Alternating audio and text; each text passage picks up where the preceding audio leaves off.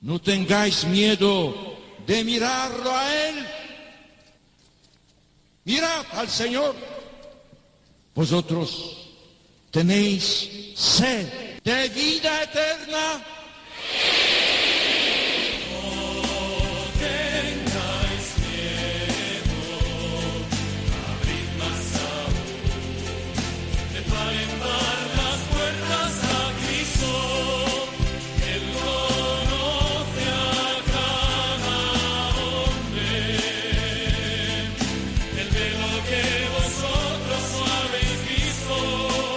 Comienza No tengáis miedo con el padre Juan Francisco Pacheco.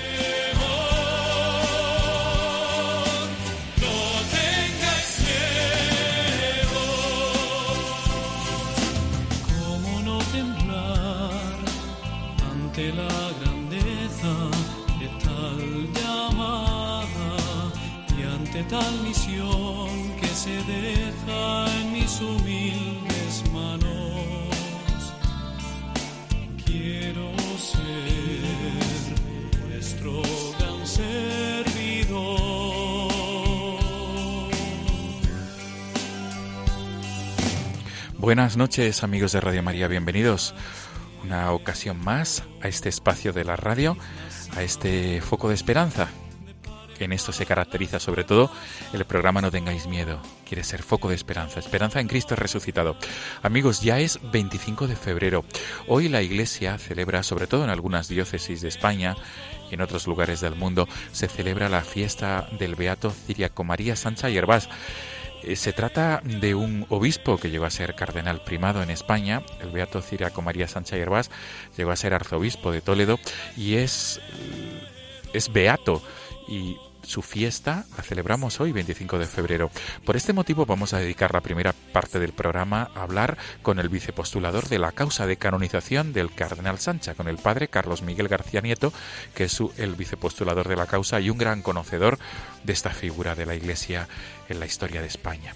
La segunda parte del programa, amigos, vamos a detenernos para preparar ya también la cuaresma, porque como saben ustedes, la, la cuaresma comenzará prácticamente en, unos, en una semana y algo. El día 6 de marzo será el miércoles de ceniza. Y queremos detenernos a hablar con, con una persona que trabaja en Arguments, una joven que trabaja en esta plataforma digital que ayuda a través de sus recursos a vivir los tiempos litúrgicos y también ayuda a vivir la fe. Vamos a hablar con Arguments y vamos a conocer cuál es la labor, la labor pastoral, la labor sobre todo de nueva evangelización a través de redes sociales y a través del mundo digital. Amigos, este es el sumario del programa de esta noche. Mil gracias una vez más por ser fieles a esta cita quincenal. Comenzamos. Dejad que Cristo se encuentre vosotros sois el porvenir, la verdad, sois la esperanza de nuestra iglesia.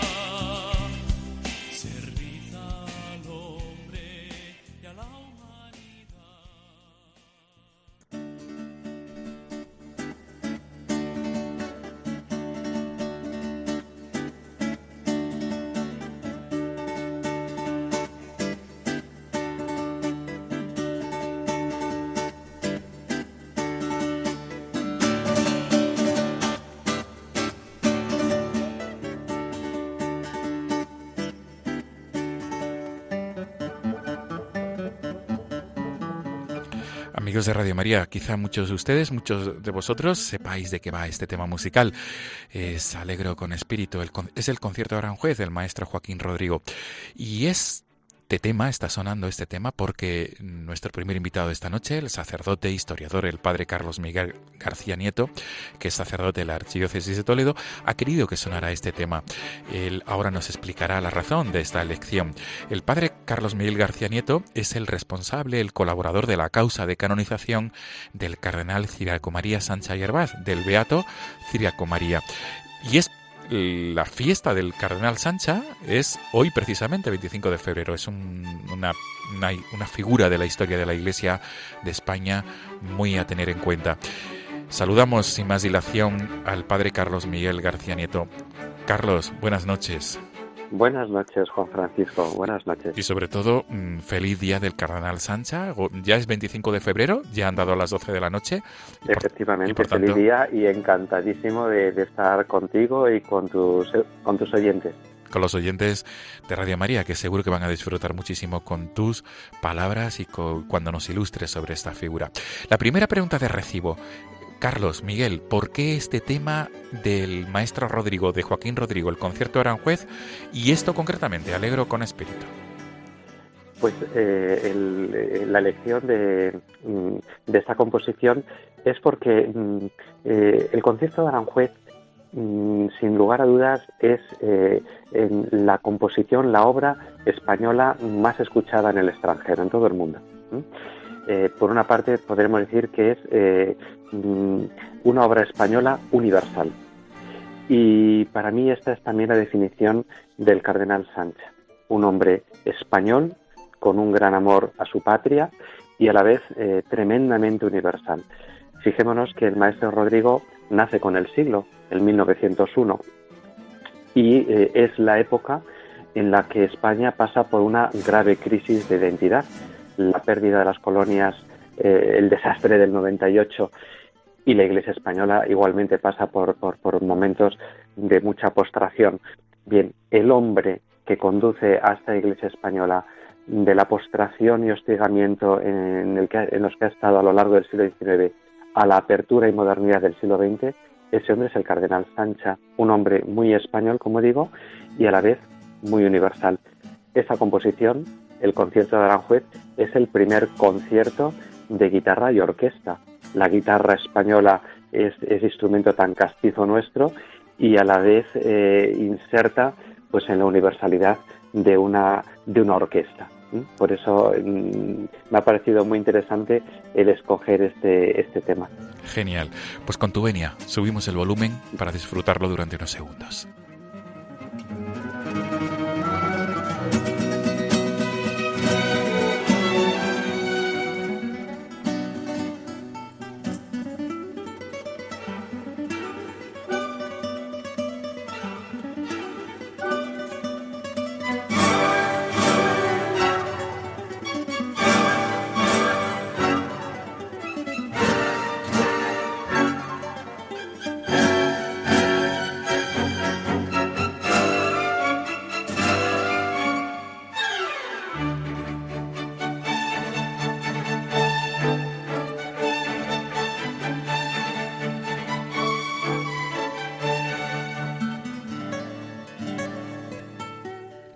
Es fascinante, no cabe duda, Padre Carlos Miguel. Es una grandísima obra. Desde luego, es una grandísima obra. Muy, versionada, versionada en distintas lenguas, eh, se la he puesto también letra, en distintos autores, cantantes.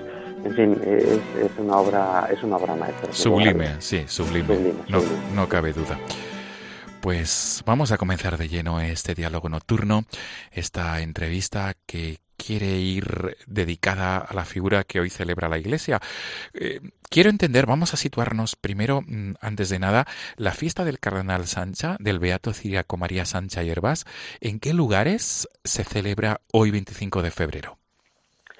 Pues se celebra en las diócesis que él pastoreó, eh, empezando por Ávila, que fue su primera diócesis residencial, eh, siguiendo por Madrid, Madrid-Alcalá, por tanto también Getafe, porque la disgregación de eh, la, gran diócesis de Madrid-Alcalá en las tres actuales, Madrid, Alcalá y Getafe, pues incluiría estas tres diócesis, eh, siguiendo por Valencia, en la que él fue por primera vez arzobispo, y, y finalizando por Toledo, archidiócesis en, las, en la que él fue primeramente obispo auxiliar y con el paso del tiempo llegaría a ser cardenal primado. Estas son las diócesis que él pastoreó, pero también lo celebran las familias religiosas que, él fundó. Están las actualmente llamadas Hermanas de la Caridad del Cardenal Sancha. Eh, está también la primera trapa femenina de España fundada por él y también lo celebra de una manera muy especial las, mm, las catequistas de Dolores Opeña, de la Beata Dolores Opeña, que eh, en aquel momento pues eh, varios obispos, yo lo he visto en documentos, pues le, consideran igualmente como fundador. Bien, mm, en cualquier caso, un gran impulsor de, esta obra catequista. Todas ellas lo celebran mm, de una manera muy, muy intensa, muy especial. Qué bueno.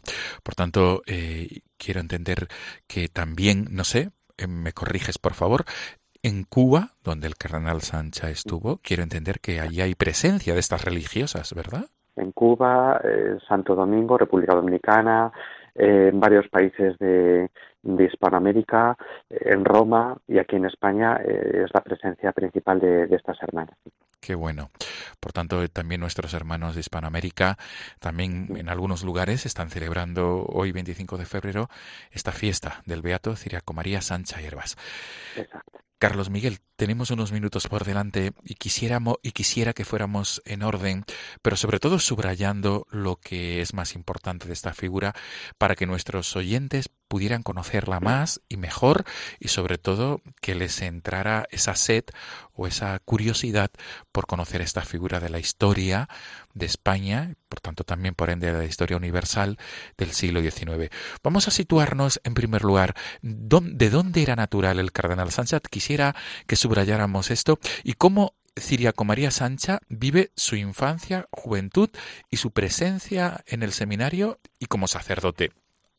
Por favor. Sí, pues mira, eh, él nace en Quintana del Pidio, provincia de Burgos, en ese momento diócesis de Osma, eh, muy cerca de Aranda de Duero. Él eh, nace en el seno de una familia muy humilde de jornaleros, ni siquiera propietarios de tierra, no, jornaleros. Están al servicio de lo que va surgiendo en cada, en cada instante.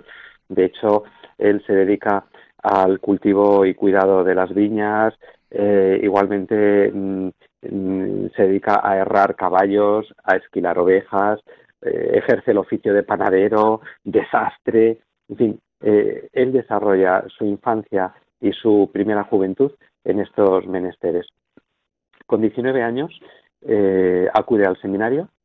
Mm, con 19 años en esa época ya hablamos de una vocación tardía, eh, 19 años de entonces son muchachos muy, muy, muy maduros, pero con 19 años él tiene que aprender latín y las primeras disciplinas eclesiásticas.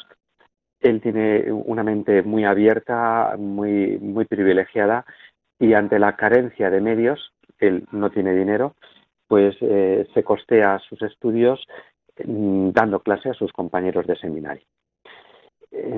Ordenado sacerdote, tras cuatro años de ejercicio del ministerio, también se licencia en teología en Salamanca, pues como digo, a los cuatro años de ser ordenado, él es ordenado en 1858, eh, en 1862 marcha a Santiago de Cuba, acompañando a un paisano suyo que ha sido recién elegido arzobispo de aquella archidiócesis, don Primo Calvo López y allí en Cuba está en torno a eh, 14 años. ¿Eh? No sé si me estoy ya excediendo de, lo que tú me has preguntado, Juan Francisco. No, para nada, para nada. Eh, estamos situándonos en su trayectoria sacerdotal, por tanto, sí, muy bien. Sí, curiosamente hay un detalle anecdótico que me parece relevante y es lo siguiente. por indicación de su obispo de Osma, él oposita a una canonjía en la Catedral de Osma.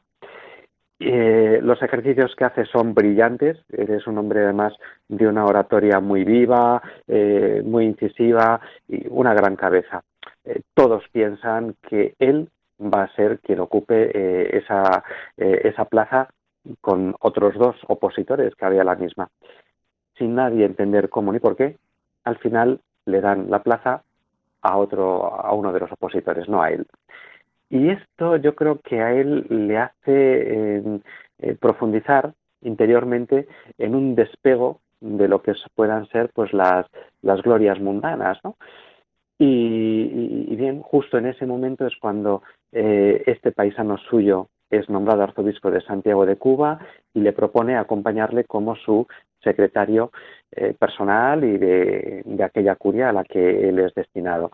y él decide marchar con él. Digamos que poner distancia entre lo que ha ocurrido aquí en que todo el mundo en ese momento las fuentes hablan de una clamorosa injusticia bueno pues él sin mirar hacia atrás eh, se, se, apresta a otro a otro destino a otro destino pastoral y hacia allá hacia allá va no muy bien digamos que esta es su trayectoria sacerdotal. Carlos, no sé si hemos llegado al momento en el que él eh, por, su, por lo que Dios le va pidiendo, llega a Cuba. Sí, pues bien, él llega a Cuba, una circunstancia, o sea, una eh, sí, circunstancia muy distinta a la que él ha tenido aquí en, eh, en Castilla, porque él no se ha movido de, de Castilla a León. Y, y bueno, pues, pues eh, se encuentra con una, eh, una situación muy pobre, muy deprimida, eh, sobre todo por la primera guerra de independencia cubana, la guerra de los diez años.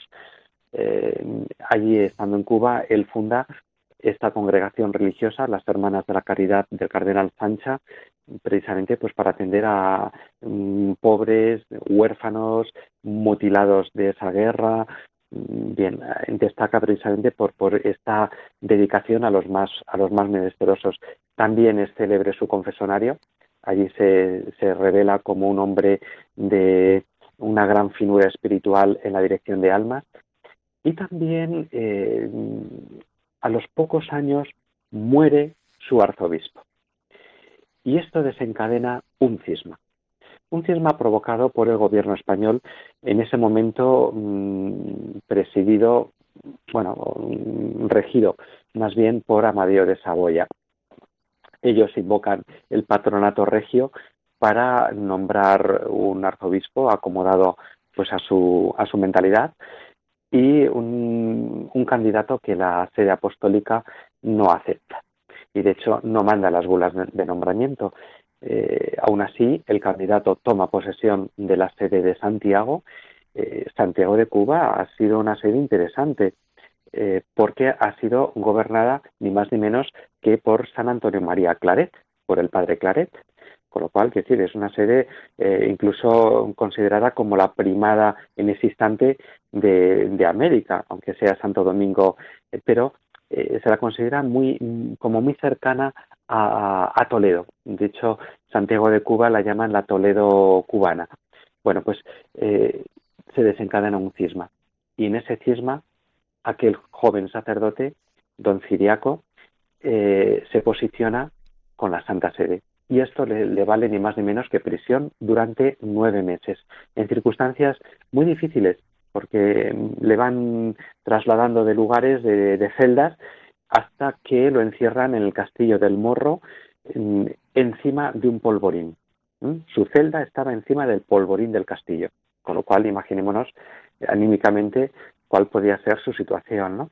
Bien, pues eh, digamos que el testimonio también de apostolado que él hace con los presos que, que, están encerrados allí, el testimonio de vida eh, y de fidelidad que él, que él da, esto le sirve para ser muy admirado en España, junto con otro eminente sacerdote, don José María Orbera y Carrión, ambos cuando mm, ya llega la restauración, la restauración alfonsina de Alfonso XII, los dos son consagrados como obispos.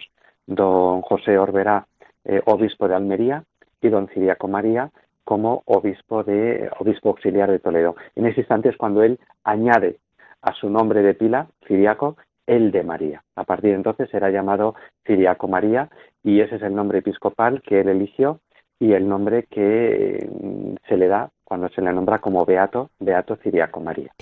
Carlos Miguel, hemos mm, ya eh, llegado a la fase episcopal del Beato mm. Ciriaco María Sancha Herbas. ¿Cómo ¿Podrías resumir la trayectoria episcopal del Beato en las distintas diócesis españolas? Y quisiera, por favor, que someramente eh, tocaras algún aspecto importante de los lugares donde estuvo y que la siguiente pregunta nos detengamos en, el primado, porque llegaría a ser el cardenal primado, el arzobispo de Toledo. Por tanto, ¿en cuántas, en cuántos lugares, en cuántas sedes episcopales estuvo? ¿Y, qué, subrayarías de cada una de ellas referido, eh, digamos, la, subrayar, me refiero en cuanto a su ministerio episcopal. Pues bien, en primer lugar, como he dicho, eh, estuvo como obispo auxiliar de Toledo, pero residiendo en Madrid. El obispo auxiliar de Toledo era el vicario episcopal de Madrid, porque en ese momento Madrid era una vicaría de Toledo. Es en 1885 cuando ya se erige como, como diócesis independiente Madrid-Alcalá. Pero hasta entonces el obispo auxiliar de, eh, de Toledo reside en Madrid. Allí se encarga especialmente de, mm, eh, de, la vida consagrada, la vida religiosa, y él está en el inicio de algunas congregaciones como son las religiosas de María Inmaculada de Vicenta María, Santa Vicenta María, en Lope de Cuña. Eh, de hecho, él da el hábito a, la madre fundadora y las primeras religiosas que, la acompañan. Bien, mm, esto es en 1876. Seis años después, 1882, es nombrado obispo de Ávila. En Ávila, eh, Ávila llega eh, en el centenario de la muerte de Santa Teresa, organiza el jubileo de ese centenario con una actividad desbordante, em, funda la primera trapa femenina de España, es decir, ya lleva dos fundaciones religiosas, primero las Hermanas de Cuba, segundo las trapenses de, Piñosillos, Ávila, un pueblito muy cerca de, de Arevalo, para muchachas pobres que por no tener dote no pueden entrar en, ningún otro monasterio o convento. Y por eso eh, a él le, sangra el corazón de que se queden en la estacada estas muchachas que no puedan llegar a la vida contemplativa. En Ávila, él, eh, en unas circunstancias también ya difíciles para la Iglesia española, de una gran división, él idea un proyecto de Congreso Católico Nacional, que eh, se consagrará como tal cuando en 1886 él sea nombrado obispo de Madrid Alcalá. Mm, hablo de 1886. Mm, él sucede al primer obispo de Madrid Alcalá, que es don Narciso Martínez Izquierdo. Don Narciso está tan solo ocho meses en la diócesis, es asesinado y su puesto lo ocupa don Ciriaco María. Asesinado por un sacerdote, con lo cual ya nos hace entrever la realidad que se va a encontrar don Ciriaco María cuando llega a Madrid. Un clero eh, bastante complicado, muy difícil. Gran parte de él eh, eh, llega a la capital huyendo de su diócesis a, una ciudad donde no van a tener ningún control y, por tanto pues una situación como digo muy complicada. En Madrid él es el verdadero organizador de la diócesis de la curia diocesana, erige varias parroquias,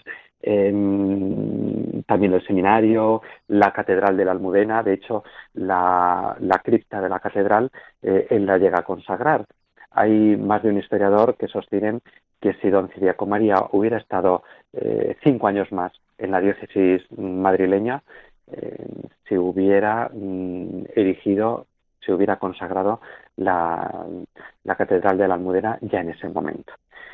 Bien, eh, en Madrid, como digo, él mm, organiza el primer eh, Congreso Católico Nacional. Eh, la verdad es que mm, llegó a tener unas dimensiones portentosas. Acudieron más de 4.000 congresistas de toda España. Hablamos de 1889. por tanto, Mm, él es el organizador de las fuerzas católicas, el que intenta unificarlas, darles un sentido y también en un instante, un momento muy complicado para la Santa Sede, en que está siendo hostigada especialmente por los nacionalistas italianos, eh, por el anticlericalismo, eh, las sociedades secretas que van contra el romano pontífice y mm, en buena medida estos congresos mm, católicos que mm, el de España no es el único, eh, se están dando en Francia, en Bélgica, en Alemania, en Italia, la ópera dei Congressi. Pues bien, intentan ser un consuelo para el Santo Padre e influir ante los gobiernos de sus naciones para que apoyen diplomáticamente la figura de, eh, del sucesor de Pedro. Bien, mm, la actividad que realiza don Ciriaco María es tan desbordante que mm, en cuanto queda vacante la sede de Valencia, la Santa Sede piensa en él como nuevo arzobispo de Valencia. Nada más llegar a Valencia en 1893-92, eh, él organiza el primer Congreso Eucarístico Nacional, lo cual ya nos está indicando que él es el pionero, el organizador de obras que son las primeras, que luego van a tener eh, más, eh, más ediciones. De hecho, los congresos católicos mm, llegarán a ser una serie de seis congresos católicos nacionales. Los congresos eucarísticos llegan hasta nuestros días. Pues bien, eh, en Valencia él organiza también, organiza, digamos, que, que potencia lo que es el, el apostolado social. De hecho, en Valencia, con eh, ese, esa revolución industrial potente que hay en el levante español, pues eh, él impulsa de una manera muy decisiva eh, el obrerismo católico. Allí se encuentra con el padre Vicente, el jesuita que está muy metido en los, en los círculos católicos de obreros, y allí los dos dan un impulso extraordinario a esta actividad.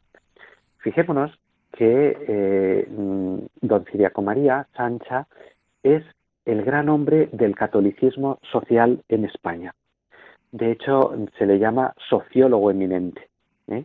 Eh, él se inscribe, bueno, se inscribe en esa tradición católica de sensibilidad social, pero en España es el primero, es el pionero, incluso mm, muchas cuestiones que él ya está alentando Mm, desde 1882 son las que retoma ni más ni menos que la encíclica Rerum Novarum en 1891. Por tanto, se adelanta durante nueve, diez años a lo que van a ser los, los postulados de León XIII, el Papa de los Obreros.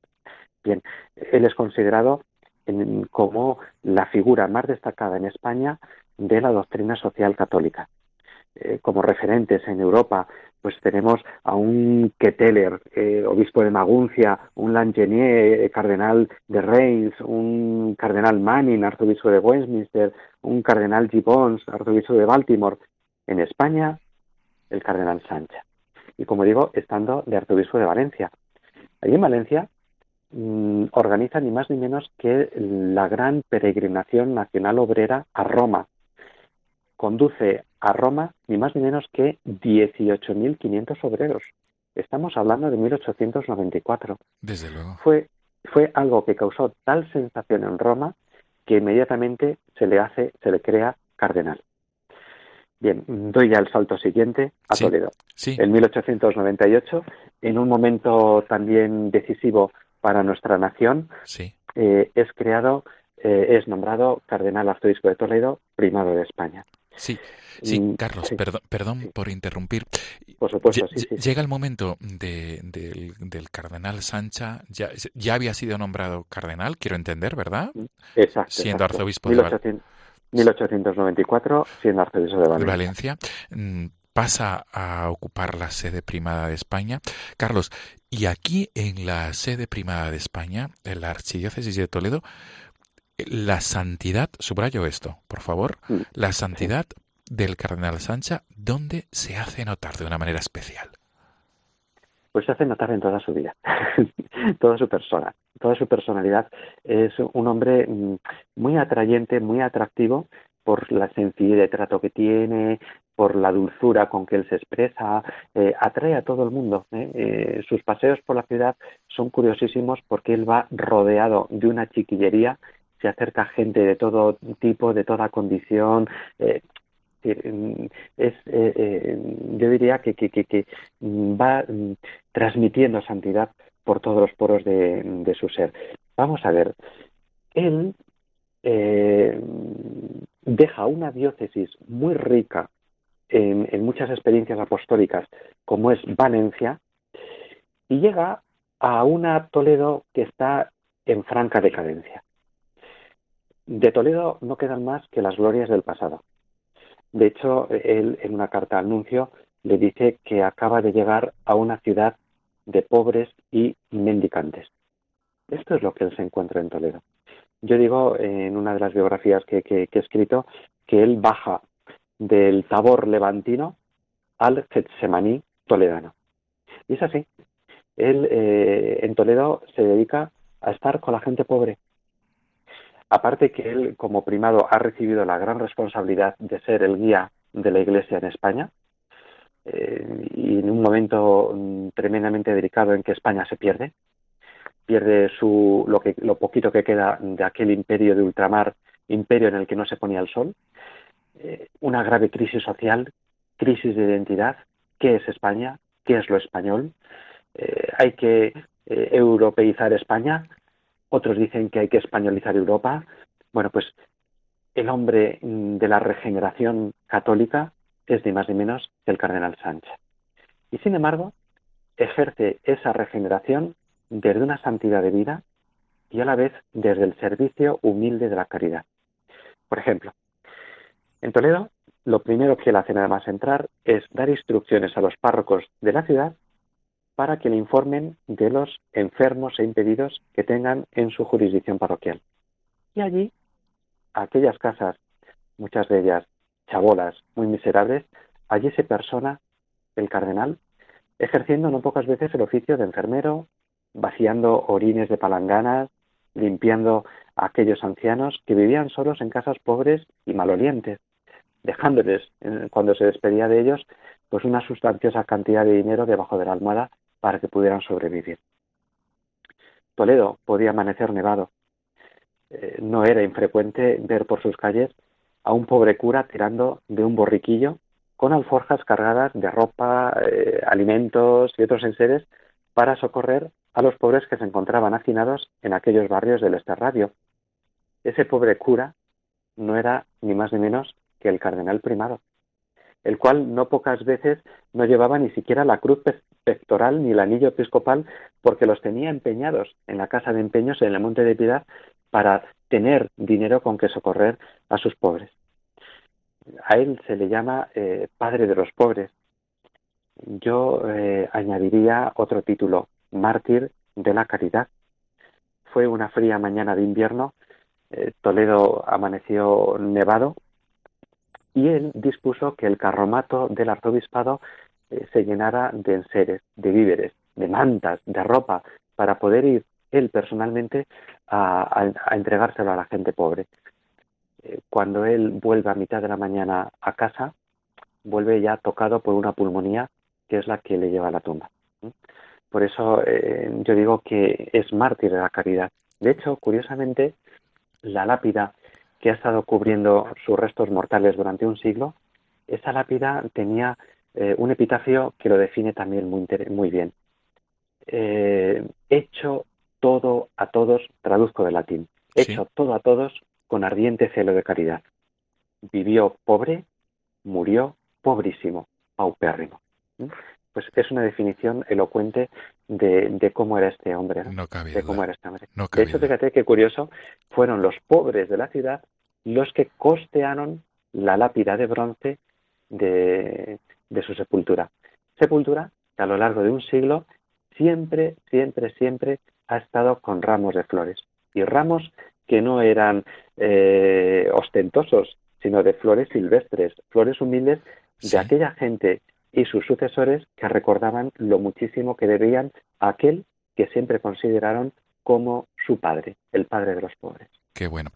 Carlos Miguel, estamos disfrutando sobremanera, te lo puedo asegurar, pero se nos agota el tiempo y no quisiera eh, pues que habláramos de la tumba del cardenal Sancha y aquellas personas que quisieran acercarse. Estamos eh, transmitiendo para toda España a través del, de Radio María. También habrá personas en América Latina que puedan escucharnos a través de Radio María, a través de Internet o a través del podcast. Mm, antes de que darte la palabra, mm, me atrevo a, hablar de algunas de tus obras. Tú has escrito sobre el cardenal Sancha. Eh, uno de los títulos es El cardenal Sancha y la unidad de los católicos españoles. Otra, otra semblanza del cardenal Sancha muy asequible para todo el mundo se titula Pastor y primado en el amor y otro estudio es la reforma del primado. ¿Cómo, ¿Cómo pueden conocer los oyentes de Radio María más en profundidad al cardenal Sancha y dónde se encuentra la tumba del cardenal Sancha, por favor? Pues la tumba del cardenal Sancha, bueno, lo que ahora mismo eh, ha habido un pequeño desplazamiento, eh, está en la catedral primada, la catedral de Toledo. Eh, ahora mismo sus reliquias están en la capilla de San Pedro. Precisamente San Pedro, al que él profesó en vida tantísima devoción al Santo Padre, pues justo ahí, yo creo que como homenaje a esa devoción mm, hacia el primado de Pedro, pues está justo en la capilla de San Pedro de la Catedral de Toledo. Ahí está su sepultura. ¿Y para conocerlo, Carlos Miguel? Pues para conocerlo pueden acudir por internet a una página web, eh, www.causacardenalsancha.com y también eh, por correo electrónico causacardenalsancha.gmail.com. Muy bien. Quiero insistir en algo interesante. Este año cumplimos los 110 años de su partida a la casa del Padre. Los 110 años de su muerte, o más bien su nacimiento para el cielo. Sí. Y también los 10 años de su beatificación en la Catedral de Toledo. Hace 10 años es cuando fue beatificado el cardenal Sánchez, el beato Ciriaco María Sánchez. Muy bien.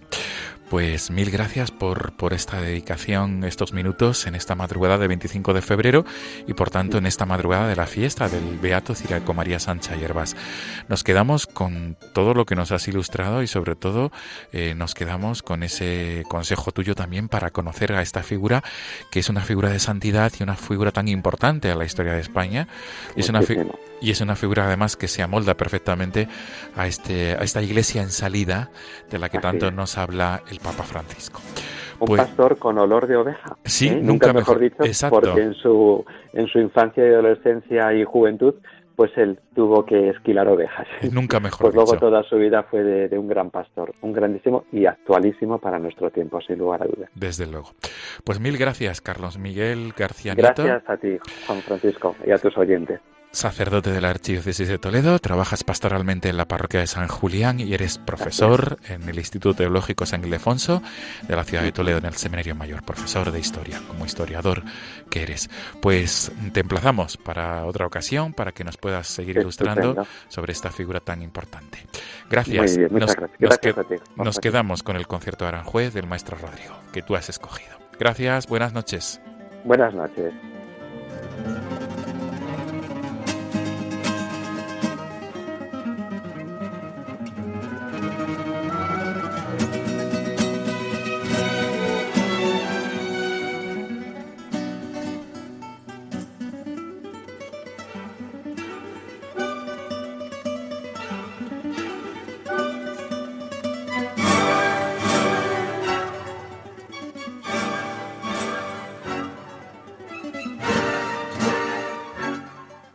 Están escuchando No tengáis miedo con el padre Juan Francisco Pacheco.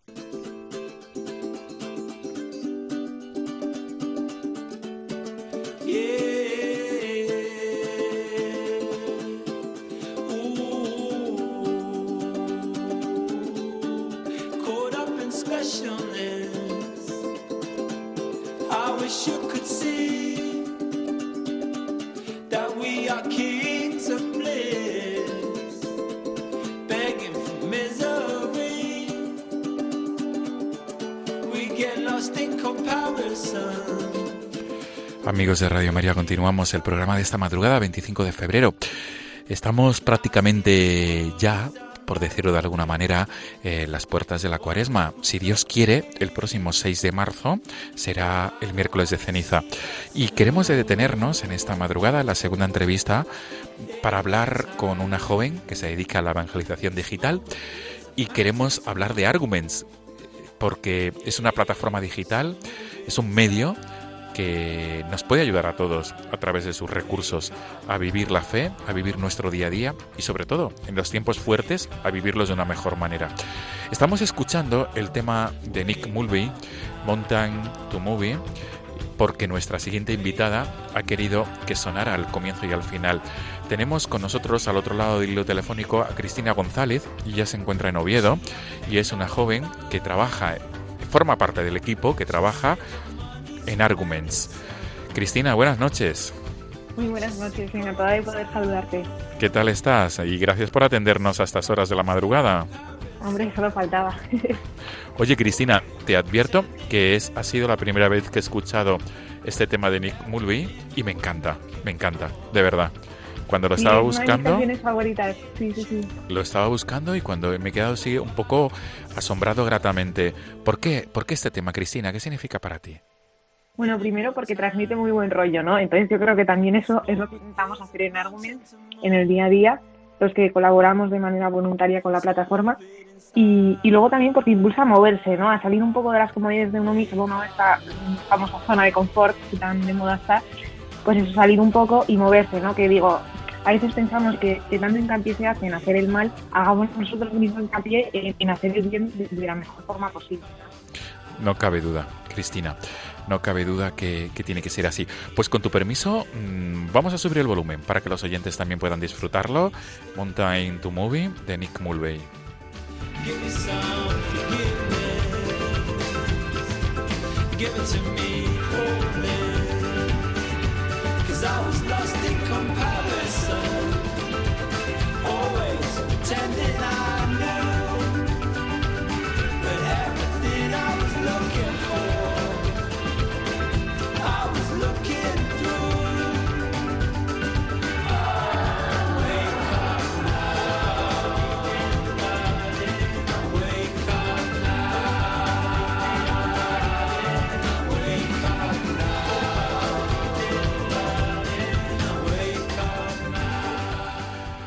Como tú bien dices, Cristina, es un tema que da buen rollo, efectivamente, da buen rollo y invita a moverse, efectivamente, a moverse. Y qué bien, esto que estabas diciendo, aprovechar el movimiento para hacer el bien, no cabe duda, de verdad, muy bien. Efectivamente, eso es justo lo que, lo que tratamos de hacer en Arno. Pues genial, Cristina, qué mejor introducción y qué mejor titular que este. Lo que intenta hacer Arguments es el bien. Nos quedamos con este titular. Hemos empezado genial la entrevista, Cristina. Eh, el, pero mm, quisiera profundizar un poquito más y quisiera que los oyentes de Radio María en esta madrugada pudieran conocer mm, lo que es Arguments, es decir, cómo podemos resumir lo que es, quién lo forma y cómo comienza. Muchas preguntas en una. ¿eh? Sí, hay... eh, pues sí. mira, Arguments es eh, como puedes leer en, la biografía de todas nuestras redes sociales, todo lo que necesitas para preparar tu catequesis con dos características, que es gratuito y es online. Entonces, eh, Arguments en realidad nació como un blog en 2002, eh, pues ahí se recopilan artículos interesantes sobre pues, matrimonio y familia, educación, cultura de la vida, etcétera, ¿no? Entonces, poco a poco fuimos, fuimos creciendo y lo convertimos en web en 2004 y, y fuimos añadiendo eh, proyectos, ¿no? Pues tenemos proyectos desde pues, cursos de catequesis, cursos sobre Jesucristo para profundizar en la fe, gente que se acaba de convertir, etcétera, ¿no? Y pues eso es lo que lo que es Arguments y, y está formado por, eh, pues hemos llegado a estar más de 170 voluntarios y actualmente pues eso, está formado por un 80% somos universitarios y que colaboramos pues de manera de manera voluntaria eh, también eh, lo que enriquece mucho Argumentos es que las personas que lo formamos pues pertenecemos a diferentes carismas, ¿no? Pues hay gente pues simplemente pues va por su parroquia y fenomenal, gente que, que va por, por jóvenes de escuela o jóvenes de jacuna. Entonces, pues eso es también lo que enriquece Arguments y, y por lo que, lo que estamos formados, ¿no? Entonces intentamos pues ser lo más fieles posibles al magisterio de la Iglesia, que es un poco lo que nos une a todos. Y, y luego también puntualmente contamos con el asesoramiento de, de profesores de teología, de comunicación, de personas jubiladas que, que nos pueden ayudar pues, a los jóvenes a, a, no, como a organizarnos un poco, ponernos de acuerdo y da, darle ese toque, ¿no? Un poco a Arguments. Qué bien. Cristina, ¿qué te llevó a ti a formar parte de Arguments? ¿Qué te enamoró de esta, de esta realidad de evangelización digital? Pues eh, yo me uní a Arguments hace ahora mmm, cuatro años, en 2016. Eh, yo lo llevo siguiendo desde hace un tiempo, sobre todo en las redes, porque yo, ahora mismo llevo las redes sociales y es algo que siempre me ha gustado. Entonces, eh, conocí casualmente a, la secretaria general, que desde aquí mando un abrazo porque la verdad que ese encuentro fue casual, pero gracias a eso pues han venido muchas cosas muy buenas. Entonces, pues como digo, en ese año eh, se iba justo a casar el, el, que llevaba las redes de Arguments en ese momento y, y, entonces necesitaban a alguien que las llevara, ¿no? Y entonces nada, eh, pues esta chica me dijo que si, que si quería empezar y tal, entonces me fue ayudando la anterior community manager y, y entonces cogí las redes y, y, me gustó muchísimo el proyecto porque es eh, realmente a veces podemos tener una imagen de la iglesia como, como, rancia o como que, la belleza se ha separado de la iglesia, ¿no? Entonces, eh, Arguments lo que intenta es decir que eso, que la belleza de la iglesia siempre ha estado de la mano, entonces eh, es lo que intentamos transmitir. Entonces a mí eso me gustó muchísimo y luego también la posibilidad, pues eso, de tener recursos de catequesis online que, que realmente pues, pues facilita la vida a mucha gente, ¿no? Es un proyecto muy bonito, la verdad. Desde estos años que llevas colaborando con Arguments, eh, ¿qué es lo que más te ha llamado la atención en cuanto al consumo de, de, material vuestro, es decir, al consumo de los recursos? ¿Qué es lo que a ti personalmente te ha llamado más la atención, por favor? Pues eh, la sed de Dios que tiene la gente, diría. Porque, mm, o sea, yo por ejemplo, pues eso, estoy de cara a la gente en las redes, entonces diariamente lo ves como la gente pues te pregunta, pues eh, tema de noviazgo, mm, pues tema de la vocación, cómo, cómo descubrir la vocación. O sea, la sed que tiene la gente de, de Dios, ¿sabes? Que a veces podemos pensar, y gente joven, ¿no? Que es la que nos escribe pues a través de Instagram, de Twitter, de Facebook, que, que la gente joven está alejada, pero realmente está ahí y, y, solo hay que estar en el sitio donde ellos están para poder resolver esas dudas, ¿no? Entonces a mí eso mm, realmente me llama muchísimo la atención. Mm. Qué bueno. Cristina, eh, vamos a, a describir la URL, la dirección web de Arguments. Y, vamos también a hablar de las distintas redes sociales que tenéis porque quizá ahora en este en este programa haya personas que nos que, que, sean que tengan perfil de Facebook. Quiero entender que estáis en Facebook obviamente. Efectivamente. Y o, o, personas que nos estén escuchando ahora o después a través del podcast del programa que tengan Instagram. Pues vamos a empezar. Eh, ¿cuál es la dirección web de vuestra plataforma digital? Pues es www.arguments.es. Bien, y, y, una vez que entramos en la plataforma digital vamos a encontrar los distintos y variopintos recursos, ¿verdad? Efectivamente, hay desde catequesis para niños, interactivas, pues en audio, en, misales para niños, ¿no? Por ejemplo, que a veces las familias dicen, joder, es que mi niño se, aburre en misa, ¿no? Pues un misal eh, para niños que te puedes descargar, imprimir y llevártelo, pues para que también se acerque a la Eucaristía, ¿no? Que, que, que eso, hacérsela como asequible. Hay también pues catequesis para familias, de confirmación. Eh, luego tenemos otra sección dedicada a cursos de formación y en ella pues ofrecemos eh, diferentes cursos, todos de manera gratuita, eh, pues para gente, pues por ejemplo tenemos uno que se llama 50 preguntas sobre la fe, ¿no? Que para gente que se acaba de convertir, que tiene dudas de fe, que quiere profundizar en la fe, pues es muy, muy práctico. Luego otro sobre Jesucristo, y, y, luego por último tenemos, eh, bueno, por último, realmente Arguments es muy profundo, pero así por detallar algunos puntos, eh, tenemos otros blogs con, que abordan diferentes temáticas, pues por ejemplo uno de la JMJ que acaba de ser recientemente, otro para aprender a comunicar la fe de manera positiva, pues tenemos multitud de recursos, la verdad. Qué bien.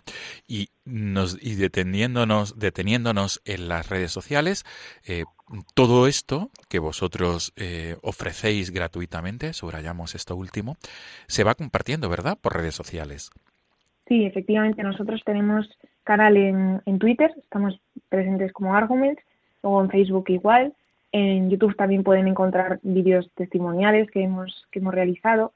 En Instagram estamos presentes como Arguments barra baja catequesis.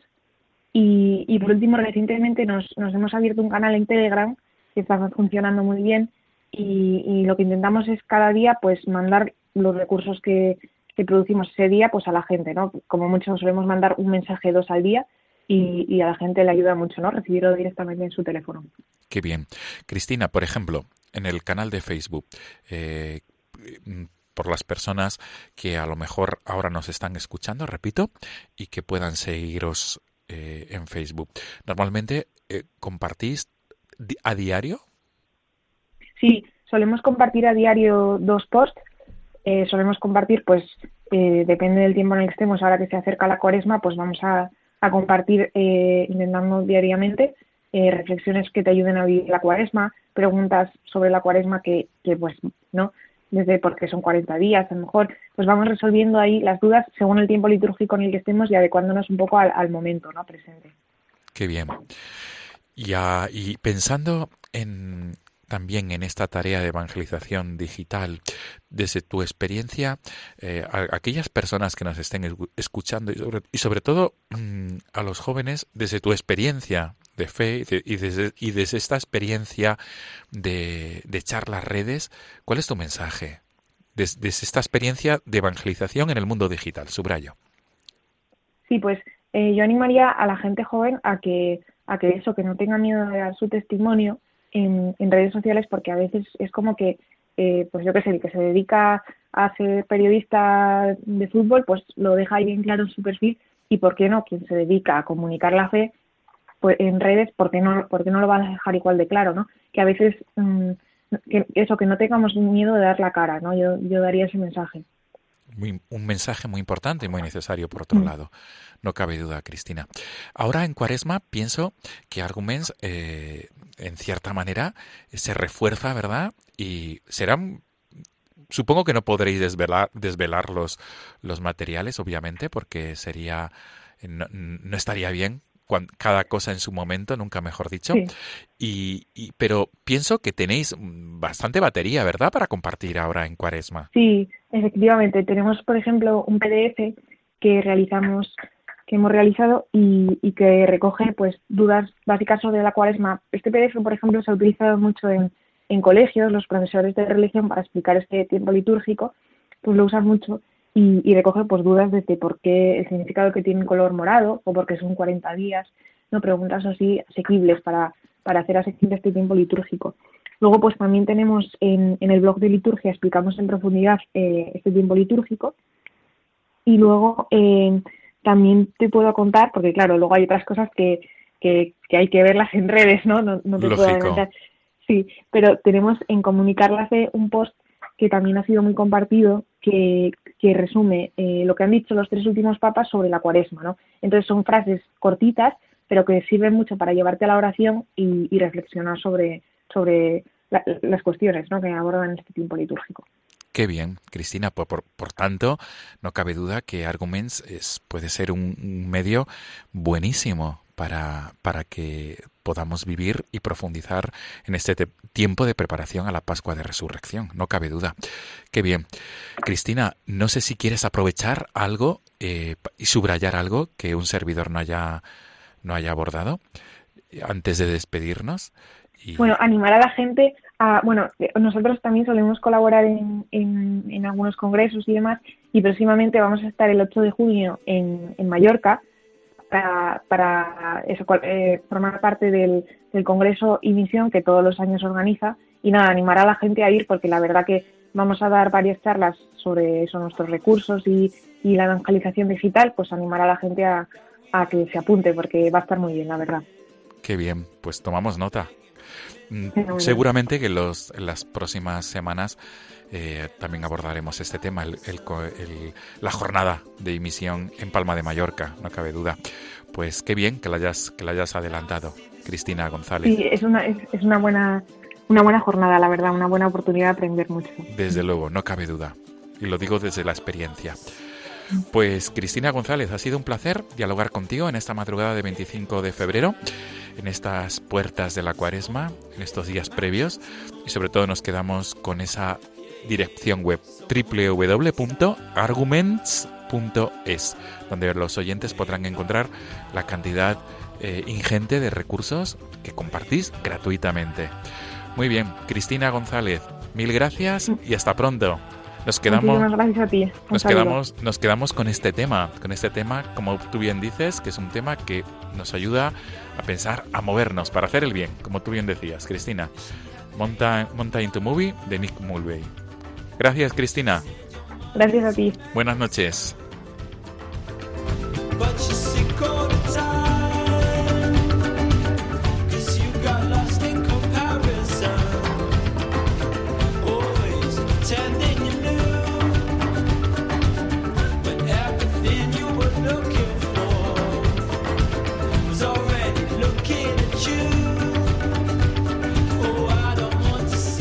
Amigos de Radio María, nos volvemos a encontrar en 15 días, si Dios quiere.